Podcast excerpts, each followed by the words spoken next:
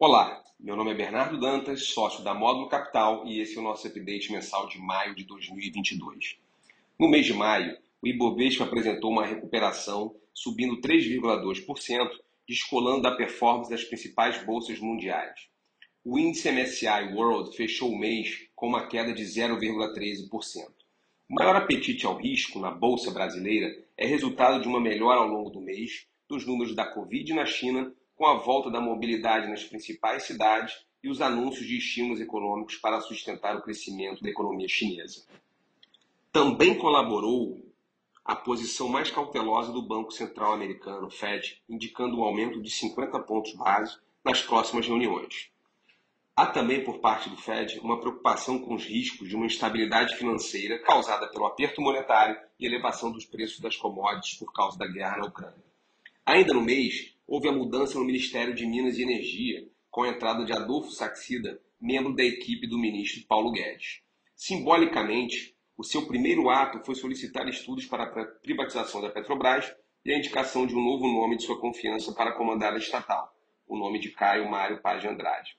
A pressão para assegurar os preços dos combustíveis e alterar a política de preços da empresa segue enorme e traz alguma volatilidade para a ação da Petrobras. Várias medidas estão em discussão no Congresso e no Executivo para tentar equacionar a questão dos preços dos combustíveis e o seu impacto na inflação. No radar dos investidores, as consequências das novas sanções econômicas à Rússia e o seu impacto no preço do petróleo e de algumas commodities. Tal cenário segue pressionando a inflação global e trazendo mais incertezas para o processo de elevação das taxas de juros nas principais economias.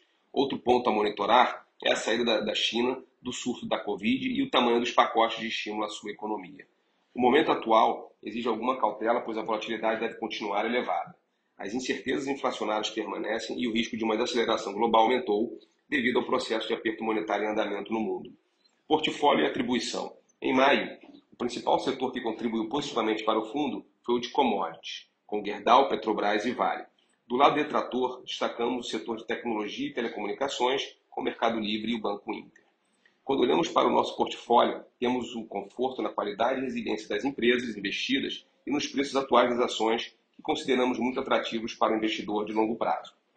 Esse foi o nosso update mensal de maio. Bons investimentos e até o próximo update.